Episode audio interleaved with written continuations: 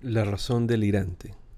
Los perjuicios del posmodernismo en la racionalidad y en el sentido vital. Discusión y conclusiones. La función principal del razonamiento humano es la de resolver problemas cotidianos a través de la planificación y toma de decisiones.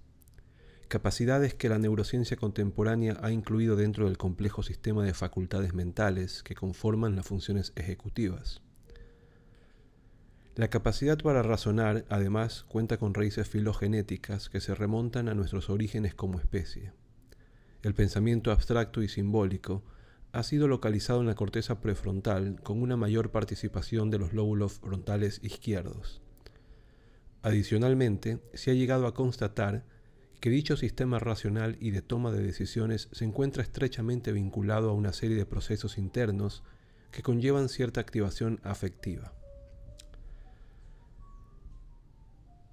Respecto a la histórica rivalidad entre naturaleza y cultura, o bien entre lo innato y lo adquirido, se considera por lo demás ampliamente superada, y por lo contrario existe un consenso general acerca de lo determinante que resulta la interacción entre los aspectos sociales y la herencia genética para el desarrollo normal o anormal del aparato psicoemocional de un individuo.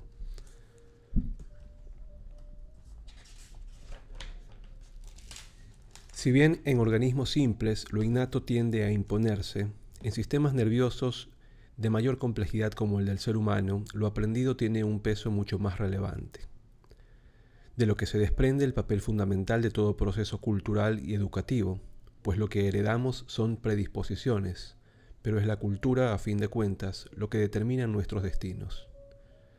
Por otro lado, se ha constatado el recorrido histórico desfavorable que ha atravesado la cultura occidental dejando de ser aquello que significó en el mundo clásico aquel esfuerzo humano por la adquisición de inteligencia y belleza, y una búsqueda por nuestra perfección a través de lo mejor que ha sido pensado y dicho, pasando a ser una noción ambigua, elitista, generadora de sospecha, debido en gran parte al remordimiento y culpa que ha sembrado una forma de antropología relativista,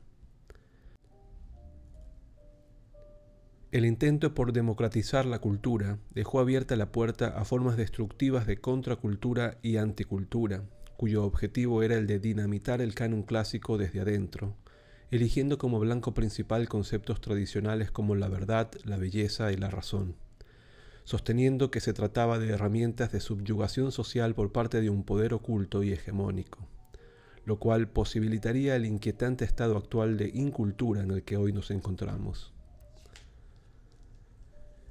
Dentro de este contexto de anarquía cultural surge el posmodernismo, que muchos autores lo han descrito como un rechazo a los valores intelectuales de la ilustración y un ataque sistemático a la racionalidad y a la idea de una verdad objetiva.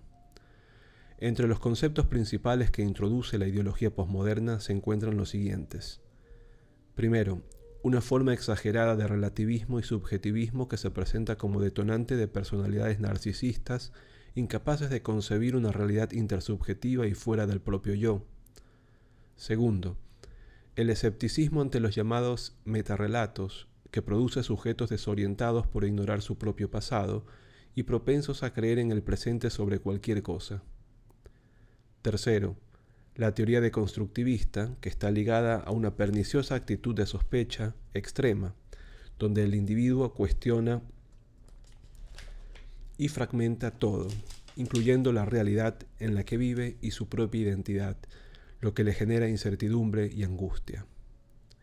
Cuarto, la teoría sobre la muerte del autor, metáfora desafortunada que invita a una reducción del mundo a las interpretaciones personales y su consecuente irreverencia ante las normas sociales por considerar las formas represivas de autoridad.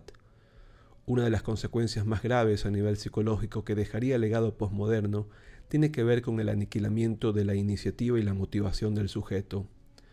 El ataque que las ideas posmodernas dirigen hacia la razón es un ataque también hacia el sentido vital, pues requerimos que nuestros objetivos tengan un significado racional para que estos puedan movilizarnos.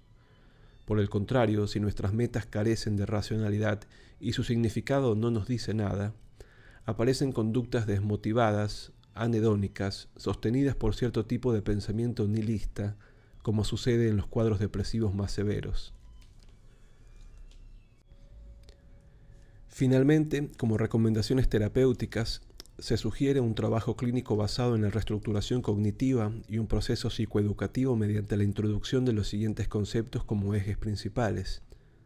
Primero, un cambio cognitivo que conlleve el reconocimiento de otras subjetividades y la comprensión de una realidad construida socialmente por reglas y códigos, que aunque puedan ser arbitrarias, ayudan a que la cultura funcione.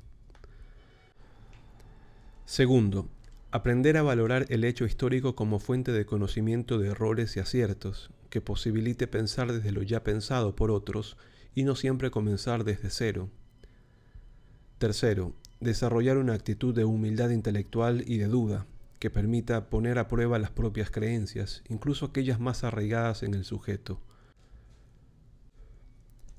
Y cuarto, comprender que el sentido de la vida no es algo que se lo persiga o que se deba alcanzar, sino que éste aparece cuando aprendemos a valorar y a desear las cosas.